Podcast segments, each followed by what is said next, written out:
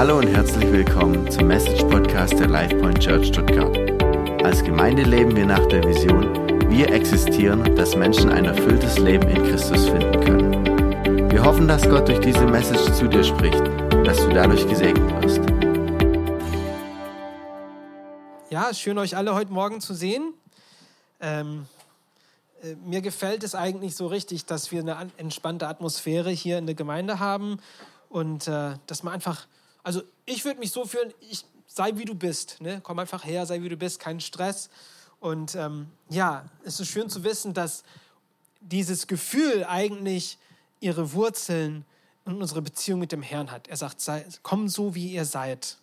Ich lade euch ein, ich treffe mich mit euch und wir werden guten Austausch haben. Ich werde euch Leben schenken. Und es freut mich immer, euch he heute in dieser Atmosphäre zu sehen. Und ich möchte auch für diejenigen, die auch im Podcast jetzt zuschalten, auch die euch willkommen heißen. Und wir freuen uns, dass ihr äh, uns in dieser Predigtserie, die wir jetzt gerade haben, extra ähm, ja, beitreten könnt. Und ja, wir sind im letzten, im letzten, in der letzten Folge von unserer Predigtserie, ähm, die heißt Extra, wie gesagt.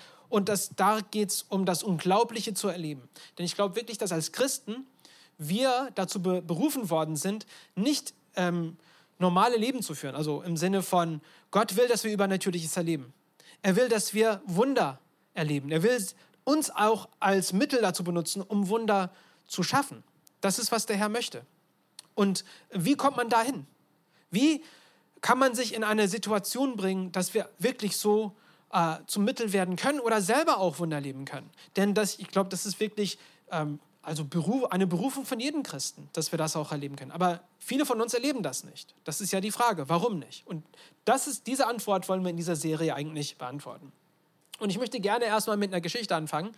Und zwar ähm, von, es ist von meiner Laufkarriere. Ich war in meiner Jugend habe ich äh, viel Ausdauerlauf gemacht. Ähm, das war mein Ding, weil ich mit Ballsportarten, also da konnte ich mich gar nicht durchschlagen. Ich war total untalentiert und konnte nichts mit dem Ball anfangen. Deswegen war es halt Lauf geradeaus und da, da war ich gut drin. Deswegen habe ich dann auch Ausdauersport gemacht. Aber in der neunten Klasse war ich äh, neu dabei. Ähm, ich war 15 Jahre alt und ich hatte eine Saison äh, von diesem Ausdauersport schon hinter mir. Wir waren in den USA damals und das System dort ist anders. Hier in Deutschland haben, ist, uns, ist, uns, aufgefallen, wie die Vereine funktionieren. Ne? Wir haben einen Verein, du zahlst da Mitgliedgebühr ähm, und dann kannst du so viel, wie du möchtest, zu diesen Veranstaltungen hingehen und niemand gibt dir Stress darüber. Ne? Aber so ist es nicht in Amerika. Wenn man Sport treiben möchte, geht es über die äh, Schul, ähm, Anlagen eigentlich. Man muss über die Schule eigentlich Sport treiben und wenn du sagst, ja, ich möchte in X-Sport mitmachen, dann gibt es große Erwartungen.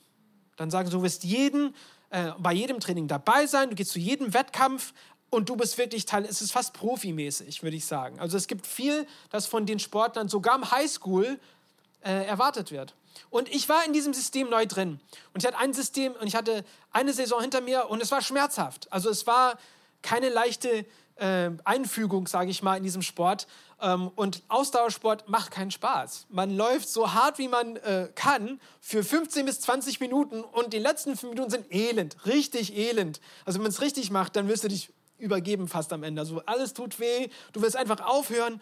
Und ich hatte mehrere hinter mir und ich hatte keine Lust mehr, einfach mitzumachen. Aber meine Mutter hat mich dazu ermutigt. hat gesagt, Sohn, das ist jetzt, du, du musst jetzt auch in der Zwischenzeit trainieren und mach auch im Frühjahr mit. Im Frühjahr hatten wir nämlich Leichtathletik die Saison. Aber ich hatte so einen Schiss davor, so eine Angst davor, dass als es zum ersten Wettkampftag kam, habe ich geschwänzt. Ich, bin nicht, ich war nicht dabei, die gesagt, trifft euch in diesem Zeitpunkt nach der Schule und wir fahren dann zum Wettkampf. Und der, der Trainer hat mich auch erwartet. Ich war eins von den Up-and-Coming-Läufern so quasi und ich, ich war nicht dabei. Ich habe mich nicht getraut. Ich konnte mich nicht über diese Angst hinwegbringen, dahin zu kommen. Und dann ging ich nach Hause und natürlich hatte ich riesige Schuldgefühle. Und es wurde noch schlimmer, weil ein Teamkamerad von mir rief und mein Haus an. Damals hat man noch die alten Telefone, also kein Handy. Ne? Da bin ich ran und gesagt, Nett, wo bist du, Mann? Warum bist du nicht hier? hier wir sind hier am, am äh, Sportplatz und es weht der Wind und es ist richtig zäh, aber du musst hier sein, denn dein Rennen fängt in 20 Minuten an. Wo bist du? Und ich hatte die, die schwächste Aussage, die man sich je einfallen lassen kann, aber man hört das oft, ne? Ich habe Bauchweh, ich habe mich fühle mich nicht wohl, so, ne? Und da habe ich abgesagt. Und der hat mich sogar nicht dazu überreden können, dahin zu kommen. Und das Interessante ist, dann habe ich mich so elend gefühlt. Also das, Schuld, das Schuldgefühl war schlimmer als das Gefühl vom physischen, was man da spüren würde im Rennen. Ich habe mich so schlecht gefühlt, dass ich bis heute noch mich daran erinnere. Sagt, warum habe ich dieses Rennen geschwänzt? Nachdem habe ich danach nie ein Rennen mehr geschwänzt, niemals, weil es so elend war. Und dieses Versagen ist bei mir geblieben, weil es eine tiefe Wunde in mich geöffnet hatte. Ne? Und ich wollte nie, nie, wieder diesen Schmerz wieder spüren. Und so geht es auch manchmal so im, im Glauben, ne? dass wir auch da Schwächen haben, die wir irgendwie nicht überwinden können oder in einem Moment uns dieser Schwäche ergeben und dann haben wir diese tiefe Wunde. Und diese Wunde erinnert uns an unseren Schuld. Wir schämen uns darüber und irgendwie manchmal für manche von uns gibt es, ich würde sagen, in jedem von unserem Leben gibt es solche ähm, Bereiche im Leben, wo wir eigentlich uns schämen. Und wann immer diese Gedanken hochkommen, dann schämen wir uns wieder. Und so ist es wirklich im Leben. Und ich will einfach mal der Aussage sagen, dass Gott, das ist nicht, was Gott für uns hat. Der will nicht, dass wir in unserem Scham untergehen. Der will, dass wir uns, äh, der hat uns sowieso wieder neu hergestellt, damit wir uns nicht mehr schämen können, müssen. Aber wir kämpfen damit immer noch in diesem Leben. Und eine andere Sache, die uns verunsichern kann, ist nicht nur diese, diese ähm, ja, Fehler, die wir begehen, sondern auch das Leben selber kann wirklich beeinträchtigend sein. Einfach, das Leben ist zäh. Ne? Sogar wenn wir in einem guten Land leben wie Deutschland, haben wir hier sogar Herausforderungen. Es, alles läuft nicht wie geschmiert. Ne? Äh, die Whitney kennt das. Die arbeitet am, am großen Projekt im, im, äh, in Stuttgart und sie versteht all die Kleinigkeiten, die los sind, warum es so schwer ist, ähm, den neuen Bahnhof zu bauen, weil es zäh ist. Es ist zäh so ein Riesenprojekt zu unternehmen. Aber das ist jetzt das normale Leben. Dann haben wir extra Herausforderungen, ne? zum Beispiel wie Corona. Oder ähm, für, für unsere Geschwister in der Ukraine, ihr Land ist im Krieg. Das war nicht erwartet, das ist C. Ähm, Inflation, alles wird teurer. Wir haben keine Kontrolle über die Sachen. Und, und wenn wir nicht einen guten, eine gute Grundlage haben, wird all dies uns ins Schwanken bringen. Ne? Und dann haben wir Unsicherheit und wir wissen nicht, wie weiter und die, die, äh, wie wir weiterkommen können. Und wir haben eine unstabile Lebensweise dann. Alles, das, das Kleinste kann uns aus der Bahn werfen. Und das ist nicht, was Gott für uns haben möchte. Er will, dass wir stabil sind. Er will, dass wir im Sturm quasi stur halten können. Aber wie kommen wir dahin? Wie können wir in solchen Umständen Halt finden? Darum geht es heute in der Predigt. Wie kann Gott wie gibt uns Gott Halt und wie kannst du diesen Halt in deinem eigenen Leben umsetzen? Und um das äh, gut äh, mal uns anzuschauen, äh, werden wir im Matthäus-Evangelium im 14. Kapitel, wollen wir da reinschauen, das ist eine ganz krasse Story dort, äh, wie der Jesus auf Wasser geht. Also das ist eine sehr bekannte Geschichte. Und es gibt ein paar Ansätze da drin, die ich glaube wirklich für uns relevant sind. Aber vor dem wir da eintauchen, muss ich erstmal die Szene setzen. Was, was ist vor dieser Geschichte eigentlich passiert?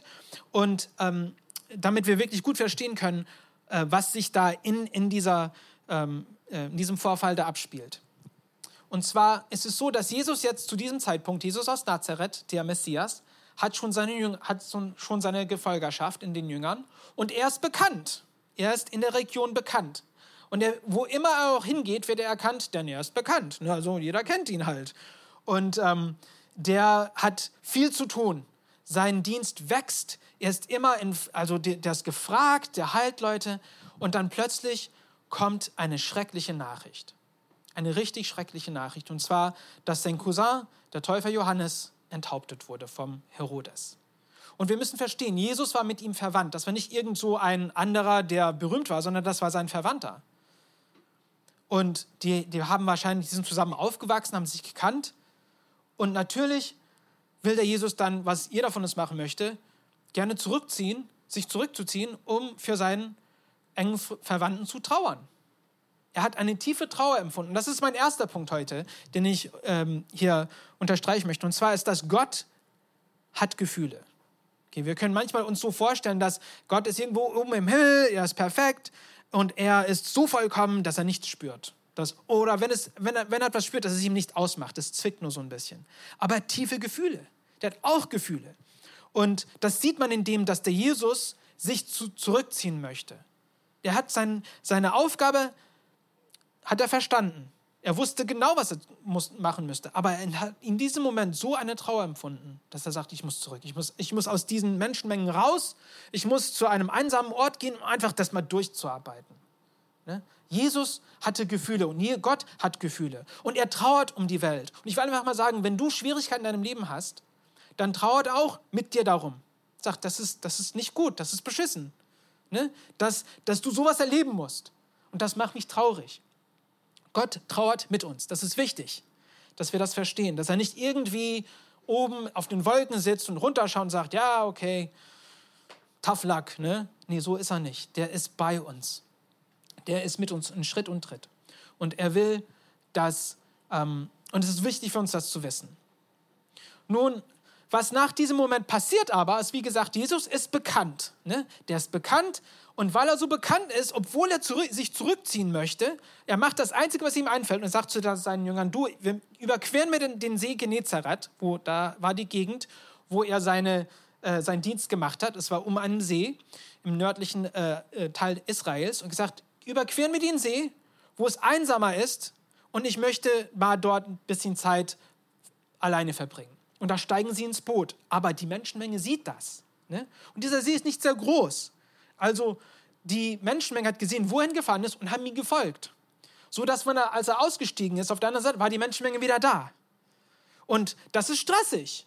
Wenn man in so einer Lage ist, wo man emotion, emotional ist, äh, also wenn ich jetzt Jesus gewesen wäre, hätte ich gesagt, geht nach Hause, ich kann für euch nichts tun. Aber das tut der Jesus gar nicht. Gerade in diesem Moment, wo er aus dem Boot ausgestiegen ist, taten diese Menschen ihm leid. Und was hat er getan? 5000 von denen hat er gefüttert. Der Jesus ist in einer Lage, wo er sich geschwächt fühlt, wo er traurig ist. Und trotzdem versorgt er diese Menschen. Trotzdem versorgt er diese Menschen. Und das, äh, das zeigt seine innere Kraft. Das zeigt seine Güte. Das zeigt sein Herz. Dass sogar wenn es uns nicht gut geht, sogar wenn es ihm nicht gut geht, macht er das, was getan werden muss, weil es das Richtige ist und er vertraut sich auf den Herrn. Und wir auch als Kirche können das auch so mitbekommen, dass wir manchmal auch aus unserer Schwäche, wenn die Lage nicht so gut läuft, wir als Gemeinde, die Erwartung ist immer noch, dass wir unsere Mission umsetzen.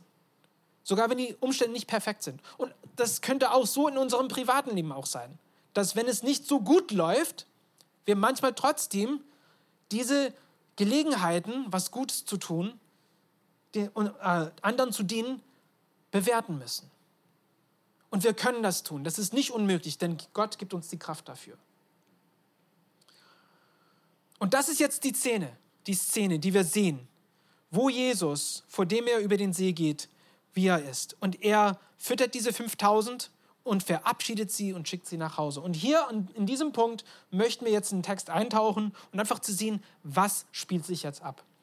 Und wir lesen im Matthäus-Evangelium ähm, im Kapitel 14, Vers 22, fängt es so an und ihr könnt ähm, äh, mitlesen.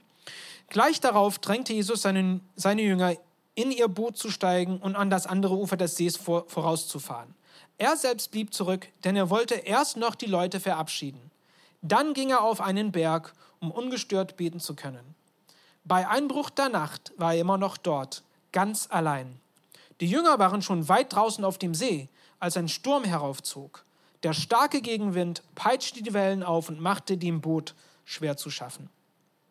Nun, um diese Szene gut zu verstehen, was da eigentlich los ist, äh, wäre es mal gut, eine kurze Erdkunde-Lektion ähm, zu machen. Und zwar, ich will über die Geografie von des See Genezareth sprechen und ich habe ein Bild mitgebracht vom See Genezareth. Und hier sieht es, es ist nicht ein sehr großer See, aber was man von oben her nicht erkennen kann, ist, dass ähm, um den See rum ist eines von den tiefstgelegenen Seen auf der Welt. Das heißt, das ist eigentlich äh, äh der Spiegel vom See, See Genezareth ist unter Meeresspiegel. Also es ist ziemlich tief gelegen. Es liegt in einem Graben. Was heißt, dass es von Hügeln umringt ist. Außer zwei Stellen. Und diese zwei Stellen sind der nördliche und südliche Zu- und Ausfluss des Flusses Jordans. Und ich habe äh, noch ein, äh, ja, da sieht es. Nördlich und südlich haben wir die Ausflussstellen oder Einfluss auf Sterne. Und was das äh, macht, ist, dass es, es schafft fast so einen Windtunnel über den See hindurch. Und es kann vorkommen, noch heute passiert das, dass ein starker Wind weht und durch dieses Tal hindurchkommt und über den See hinüber, hinüber weht, ganz starke Winde. Und das kann dann riesige Wellen ähm, bilden. Also bis zu fünf Meter hohe Wellen können sich da bilden auf diesem See. Und Das sind schon mal ziemlich große Wellen für einen Ozean, würde ich sagen. Aber für einen kleinen See ist das richtig krass. Und was noch da drauf, weil ich über das, den Boot, das Boot sprechen, worin die Jünger sich befunden haben. Vor ein paar Jahren gab es einen Fund, äh, das heißt das Jesusboot, ein Boot aus der Zeit von Jesus am See Genezareth. Das haben sie jetzt in ein Museum gebracht. Und das ist hier das Jesusboot. Das ist, was sie gefunden haben. Das war im Schlamm begraben und es ist gut erhalten. Aber das, so sahen die Boote damals aus, die Fischerboote. Und das ist so eine Nachbildung. Aber das ist etwa so ein Boot, wo hat Platz für etwa zehn Leute. Aber wie ihr seht, ist es nicht sehr groß. Nicht ein sehr großes Boot. Und stellt euch vor, ihr seid in so einem Boot auf diesem See mit fünf Meter hohen Schwellen. Das ist schon mal ziemlich krass, würde ich sagen. Also, wenn man da in dieser Lage Angst hat, würde ich sagen, du hast recht, also ich würde auch Angst haben. Also, das Ding könnte ganz leicht überschwemmt werden. Ne? Und die Jünger sind in diesem Boot drin sind inmitten des Sees und so Sturm ist aufgeblasen und sie sind mitten in diesen Schwellen drin. Und sie kämpfen um ihr Leben, regelrecht um ihr Leben. Sie kämpfen um ihr Leben. Und Jesus ist auf dem Berg und er sagt, im, im, im Deutschen steht es nicht so richtig, aber im Englischen habe ich gesagt, er sah sie, sagt, he saw them auf dem See. Und ich will einfach dazu was sagen wenn du in deinem Leben kämpfst, wenn du jetzt gerade in einer Lage bist, wo du richtig kämpfen musst, wo du fühlst, ich muss zum Überleben kämpfen, diese Schwellen kommen auf mich, auf mich zu, mein Boot geht unter. Gott sieht dich. Gott sieht dich. Er ist nicht weit weg, er sieht dich, er weiß genau, was du durchmachst. Er sieht dich. Und das Krasse, was ich wirklich äh, finde, ist, er, er sieht dich nicht nur sondern es sagt, dass der Jesus vom Berg runterkam. Aber vor dem wir dazu kommen, gibt es einen Punkt, das für manche wahrscheinlich ein Fragezeichen bilden wird. Und zwar, wenn Jesus wirklich Gott war oder ist, hat er dann damals nicht gewusst, dass ein Sturm kommen würde? Warum hat er dann die Jünger eigentlich gesagt, ins Boot zu steigen, um aufs andere Ufer überzuqueren? Warum würde er sowas tun, wenn er weiß, dass eine Gefahr auf sie zukommt? Nun, das ist eine sehr gute Frage. Ne? Weil dann würden wir sagen, ist Gott nicht gut? Will er nicht uns vor solchen Sachen beschützen? Die Antwort, würde ich sagen, ist im Grunde genommen ja. Aber das Leben ist schwer. Und jeder von uns, der Teil des Lebens ist, werden solche Momente erleben. Und Gott ist so weise, dass er sagt, ich werde diese schlimmen Umstände benutzen, um deinen Glauben zu stärken. Und ich glaube, dass Jesus gewusst hat, dass das passieren würde. Und er hat gewusst, dass das die Jünger ihr Glauben stärken würde. Deswegen er sagt, geht ins Boot, quert über aufs, zum anderen Ufer, Ufer und ich werde euch treffen. Ich werde euch dort treffen quasi. Aber er hat gewusst, dass das passieren will. Und er hat gewartet bis zum richtigen Zeitpunkt. Aber er hat sie die ganze Zeit gesehen. Die ganze Zeit hat er sie gesehen. Sein Blick hat sie die ganze Zeit begleitet, als er gewusst hat, die werden jetzt in eine schwierige Lage geraten. Und ich kann mir nur so vorstellen, wie der Jesus das ausgeplant hat. Gesagt, das geht, wenn diese schwierige Lage, es ging nicht nur um die Jünger in dem Moment oder um Jesus selber. Es ging darum, es ging um, es ging um die Zukunft eigentlich. Weil ich kann mir nur so vorstellen, dass Jesus gesagt hat, eines Tages werde ich ähm, einen Mann begegnen, der heißt Paulus und die, den, der wird eines Tages Petrus kennenlernen. Und Petrus kann ihm dann erzählen, hey, wisst ihr das eine Mal, wo wir auf dem See waren und der Jesus ist über den See zu uns gekommen, wo wir in einer Lage waren, wo es richtig schwierig war? Und das gab dem Paulus dann Kraft. Und dann eines Tages war Paulus in Philippi. Und den haben sie ungerecht ins Kerker geworfen. Und was hat Paulus, was haben Paulus und sein, Gefährten, sein, sein Gefährter Silas gemacht? Im Gefängnis. Sie haben Lobpreislieder gesungen. Und ich kann nur mich vorstellen, das kam daher, dass sie so eine Geschichte gehört hatten. Also die Schwierigkeiten, die wir heute erleben, sind nicht nur für uns, um, um selber was beizubringen, sondern das Glauben von anderen zu stärken. Darum lässt Gott es zu, dass wir schwierige Momente erleben. Nicht nur unser Glauben selber zu stärken, sondern das Glauben von anderen auch. Damit wir ein Zeugnis haben. Damit wir ein Zeugnis haben, im Grunde, äh, im, im Generellen uns gegenseitig zu stärken. Er will dein Glauben stärken. Er will nicht, dass du untergehst. Er will deinen Glauben stärken. Aber er beschützt uns nicht immer davor, solche Schwierigkeiten zu erleben. Und das ist okay. Und was ist passiert? Wir lesen weiter. In den frühen Morgenstunden kam Jesus über den See zu ihnen. Das ist wahrscheinlich der krasseste Vers in diesem ganzen Abschnitt. In den frühen Morgenstunden, wo es am dunkelsten war, wo es am hoffnungsaussichtslosesten war, kam er über den See. Das ist ein Wunder. Er lief über den See. See hat Wogen. Das ist kein glatter See. Der, der läuft über die Wellen hinweg. Und er kommt auf das Boot zu. Der ist vom Berg runtergekommen und kam aufs Boot zu. Gott kommt auf uns zu. Gott kommt auf uns zu. Und er erscheint in wundersamer Weise. Letzte Woche hatten wir äh, Maria von Open Doors bei uns. Und sie hat über die Kirche in Iran erzählt. Und die Kirche in Iran, ein paar Eigenschaften davon ist, dass es eines von den schnellst wachsenden Gemeinden in der ganzen Welt ist. Und eine Sache, die diese, dieses Wachstum prägt, ist, dass sie vielmals, Leute, die zum Glauben kommen, Iraner, haben eine Geschichte von einem sogenannten Mann im Weiß. Und das ist ein, eine Erscheinung von Jesus, das physisch ist. Das ist nicht eingebildet, das ist nicht geträumt. Er kommt physisch, körperlich, erscheint diesen Menschen und sagt, ihr könnt mich hier und da finden und gibt eine Adresse an und da finden sie eine Gemeinde von Christen. Und das ist, was Jesus in diesem Moment macht. Der kommt physisch auf sie zu, der macht einen Wunder. Der kommt auf sie zu und sagt, das ist euer Bedürfnis, ich werde euch beschützen. Und er kam über den See zu ihnen.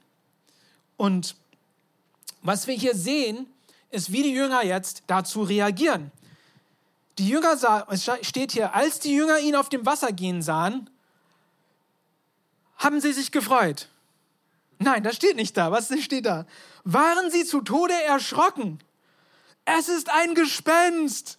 Es ist der Todesgespenst, der kommt uns zu holen. Meinten sie und schrien voller Entsetzen. Aber Jesus sprach sie sofort an. Habt keine Angst, ich bin es doch. Fürchtet euch nicht. Er spricht ein Machtwort. Ich bin es. Fürchtet euch nicht. Und das ist das, was, was Jesus wirklich in diesen Lagen unterscheidet. Dass wenn wir sogar ihn nicht erkennen können, identifiziert er uns für sich durch sein Wort. Und ich möchte ein paar Moment über sein Wort sprechen. Dass sein Wort ist so wichtig. Ja, dass, warum lesen wir überhaupt sein Wort? Warum gibt es die Bibel überhaupt? Damit wir es lesen, damit wir es gut kennen. Denn wir, um, um jemanden zu erkennen, muss man auch seine Merkmale erkennen können. Ist genau wie, ich, jeder von uns hat einen Personalausweis. Ne? Um dich zu erkennen, wenn du deinen Personalausweis zeigst, bestätigt es, wer du bist. Und das Wort Gottes bestätigt auch, wer Jesus ist.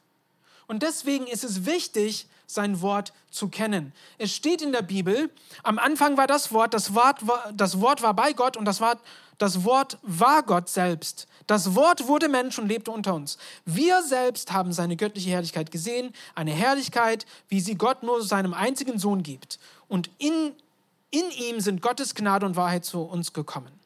Also steht ja ganz kurz gesagt, das Wort ist eine Person. Ist nicht nur Worte, Wörter auf, auf, auf, auf Seiten oder auf Papier, sondern es ist eine wahrhaftige Person. Jesus ist das Wort. Und er sagt, ich bin da. Fürchtet euch nicht. Das Wort ist eine Person. Und er hat sich da bekannt. Und was passiert danach?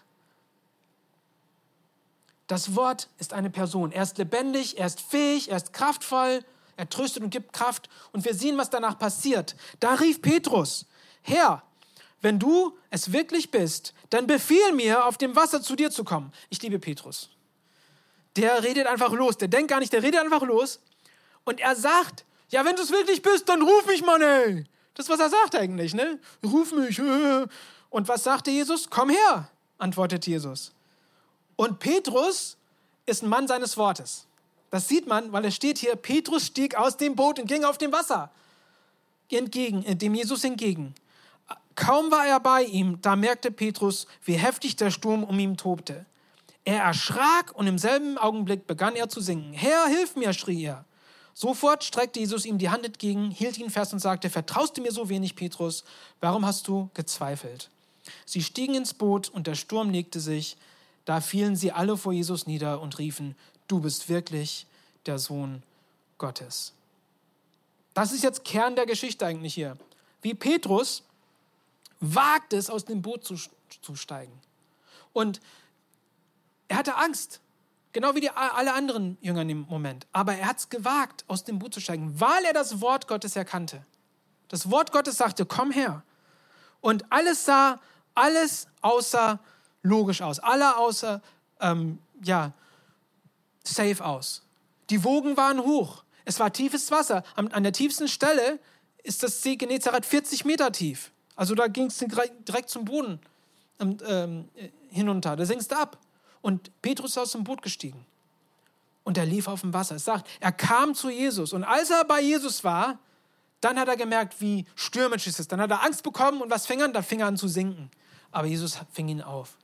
Er sagt, warum hast du mir, warum hast du gezweifelt? Du bist auf dem Wasser gelaufen. Ne? Also, es ist eine krasse Geschichte. Und durch das Wort Gottes war Petrus befähigt, aus dem Boot zu steigen. Und so ist es genau bei uns. Durch das Wort Gottes haben, sind wir dazu befähigt, das Unglaubliche machen zu können. Ich weiß nicht, wie dein Unglaublich aussieht. Habe ich keine Ahnung. Aber jeder von uns hat etwas in unserem Leben, das für uns gerade unglaublich ist oder aussieht. Und wenn es dem Herzen Gottes entspricht, wenn wir wissen, Gott will, dass hier sich was tut, brauchen wir nur uns zu wagen, zu sagen, hey, vielleicht soll ich in diese Richtung irgendwie gehen, obwohl es aussichtslos oder obwohl es unmöglich aussieht. Ich mache da was. Ich möchte was Kleines, was bewegen. Und das Wort wird uns in unserer Angst befähigen. Also ich muss zugeben, ich hatte Angst, hierher zu ziehen nach Deutschland. Ich war gerade heute Morgen, habe ich eine, mich schön mit Bräubin unterhalten und ähm, haben einfach, heute ist eigentlich unser dritter Jubiläumstag ähm, für unseren Zuzug nach Deutschland. Und vor drei Jahren sind wir aus dem Flieger ausgestiegen in Frankfurt und waren in Deutschland als Familie. Sind wir hergezogen. Und wir kannten niemanden, niemanden. Also wir waren total allein, hatten ein Haus, das war's. Kannten niemanden. Und ich hatte Angst. Ich hatte richtig, richtig Angst, dass nichts gut laufen würde. Aber wir hatten es gewagt. Und wir konnten es wagen, weil der Herr uns dadurch Kraft geschenkt hatte. Weil wir auf sein Wort gehört hatten. Und heute sehen wir, was passiert ist. Wir sind jetzt hier in diesem Raum diese Gemeinde ist durch dieses, diesen Schritt teilweise entstanden. Und es ist unglaublich, was Gott zustande gebracht hat. Es ist ein Wunder. Und dafür sollten wir eigentlich tun, was die äh, Jünger auch getan haben. Am Ende, was ist hier passiert? Da fielen sie vor Jesus nieder und riefen, du bist wirklich der Sohn Gottes. Und interessanterweise sagt Jesus nicht, nein, betet mich nicht an, ich bin nur ein Mensch. Das sagt er nicht in diesem Moment. Er sagt, ja, er bestätigt es auch. Er ist der Sohn Gottes, er ist Gott. Und er wurde verherrlicht. Und was haben wir davon, wenn Jesus, wenn Gott verherrlicht wird? Das ist auch eine gute Frage. Und kurz gesagt, wenn wir den Schöpfer verherrlichen, ja, dann füllt sich die Welt mit seiner Gerechtigkeit. Dann füllt sich die Welt mit seinem Frieden. Dann füllt sich die Welt mit seiner Güte. Wenn er verherrlicht wird, füllt seine Schöpfung sich mit seiner Herrlichkeit. Und jeder bekommt was davon ab. Jeder kann davon wirklich ähm, gesegnet werden. Und deswegen ist es wichtig für uns, den Herrn zu verherrlichen. Und wie verherrlichen wir Gott? Wir tun, indem wir tun, was in seinem Wort steht. Ganz leicht. Und was sagt sein Wort? Sein Wort sagt, lieb, liebe Gott, liebt mich, liebt eure Mitmenschen, verzeiht eure Feinden, Tut ihnen Gutes, wenn sie dir was Gutes, Böses antun. Betet für sie. Kümmert euch um die Bedürftigen in eurer Gesellschaft. Denn, so drücken wir es hier aus, die Kirche soll kein, soll kein Verein sein oder ein Konzern, sondern ein Krankenhaus. Dazu war es, ist es schon von vorne an entworfen worden und dazu besteht es auch. Wir sind ein Krankenhaus. Ich, bin eines, ich war einmal ein neuer Kranker in diesem Krankenhaus und ich habe Heilung erlebt. Und jetzt ist unsere Aufgabe, als geheilte Kranken andere reinzuholen und sagen, hey, werdet auch geheilt. Wenn wir das tun, wird da Gott verherrlicht und die Welt wird dadurch gesegnet. Und dazu, dazu sind wir berufen. Und daher möchte ich gerne dich mal fragen, wie sieht dein See jetzt gerade aus im Leben? Fühlst du dich in deinem Boot sicher oder fühlst du, als würdest du jetzt gerade überschwemmt werden? Fühlst du dich allein inmitten von diesem See? Blasen die Böen? Fühlst du dich herausgefordert? Spürst du, wie der Jesus bei dir ist? Und würdest du es wagen, aus dem Boot zu steigen, sogar wenn alles durcheinander ist, wenn er dich ruft? Wirst es, wirst es dir wagen? Ich habe ein paar Punkte, wie immer, ein paar Action Points, die ich gerne mit euch teilen möchte, wie wir diese, diese Punkte eigentlich umsetzen können. Und das Erste ist, wenn du in diesem Boot bist, wenn du im See bist, wo alles wirklich dir um die Ohren fliegt und du nicht weiter weißt und du dich einsam und überfordert fühlst, ruf um Hilfe. Ruf um Hilfe. Ich glaube wirklich, dass die Jünger um Hilfe gerufen haben. Und der Jesus hat es gehört. Er hat sie gesehen und hat es gehört. Und er ist nicht auf seinem Berg geblieben.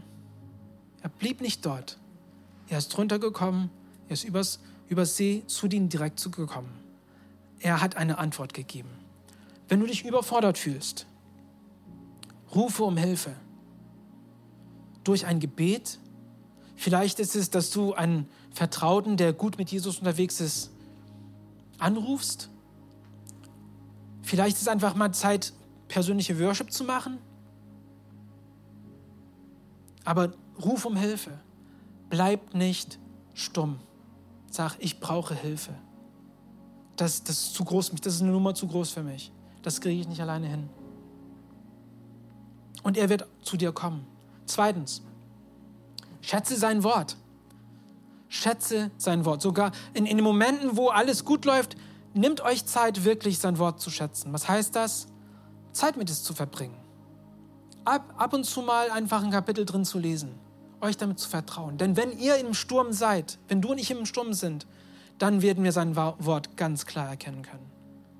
Weil wir wissen, wie seine Stimme klingt. Schätze sein Wort. Und dann drittens, wage den Schritt. Betet, hör auf sein Wort und er wird eine Antwort geben. Und wenn er sagt, komm zu mir, wagt den Schritt. Steigt aus dem Boot und folgt die Stimme Jesu. Er ruft jeden von uns, ihn ins Unbekannte zu folgen. Und du weißt, wie dein Unbekanntes aussieht. Aber er ruft jeden von uns, ins Unbekannte zu gehen. Denn sein, sein Ziel ist nicht, dass wir einfach ein normales Leben führen, sondern ein übernormales Leben, würde ich mal sagen. Übernatürliches Leben. Und wir, wir haben hier, wir versuchen hier in unserer Gemeinde Wege zu schaffen, wo du wirklich ins Unbekannte dich ein bisschen reingeben kannst. Und zwar, wie ihr wisst, haben wir vieles in, in diesem Monat vor. Wir wollen wirklich eine Brücke für diese Nachbarschaft werden, für Hallschlag. Aber nicht nur für Hallschlag, sondern für Stuttgart im Generellen. Wir wollen eine Brücke sein. Wir wollen Beziehungen schaffen, wo wir unerreichte Gesellschaften erreichen können. Und man kann das durch jegliche äh, Wege machen. Du kannst im Team mitmachen, manche von euch machen schon mit. Aber wenn schon nicht, ihr könnt einfach mal einen Sonntag mitmachen, zu sagen, hey, ich will mithelfen, diese Brücke zu bauen. Ein anderer Weg, diesen ins Unbekannte zu gehen, ist jemanden einzuladen. Und ich glaube, jeder von uns hat schon das, haben schon das einmal gemacht, aber es einfach, einfach wieder nochmal zu machen, dann man weiß nie, was für so eine, was, was ähm, so eine Einladung bringen kann in jemands Leben. Es kann ein Leben verändern, wenn man jemanden einladen. Wir können in unseren Surfprojekten mitmachen. Wir haben vor, in Flüchtlingslagern in diesem Monat Sommerfeste für die Kinder zu veranstalten. Und das ist eine super Gelegenheit, Menschen von, über, von überall aus der Welt direkt in unserer Gesellschaft zu erreichen. Da kannst du auch mitmachen. Und das Letzte würde ich sagen ist, ich, wir haben so einen Spruch jetzt, überquer die Straße. Denn wir sind in so einer vielfältigen Stadt, dass die ganze Welt hier ist. Und das Einzige, was du tun musst, um etwas Neues zu erleben, eine neue Kultur zu sehen, eine neue Sprache zu hören, ähm, anderes Essen zu essen, dich in eine andere Welt zu begeben, ist einfach die Straße zu überqueren. Ich gehe überquer die Straße, ich gehe in diese Moschee. Ich frage diese Leute, was machen sie eigentlich? Oder ich gehe in dieses Restaurant. Oder ich gehe dahin in diese Nachbarschaft, wo all diese Migrationshintergrundleute leben. Aber alles, was wir tun müssen, ist die Straße zu überqueren. Das ist nicht viel.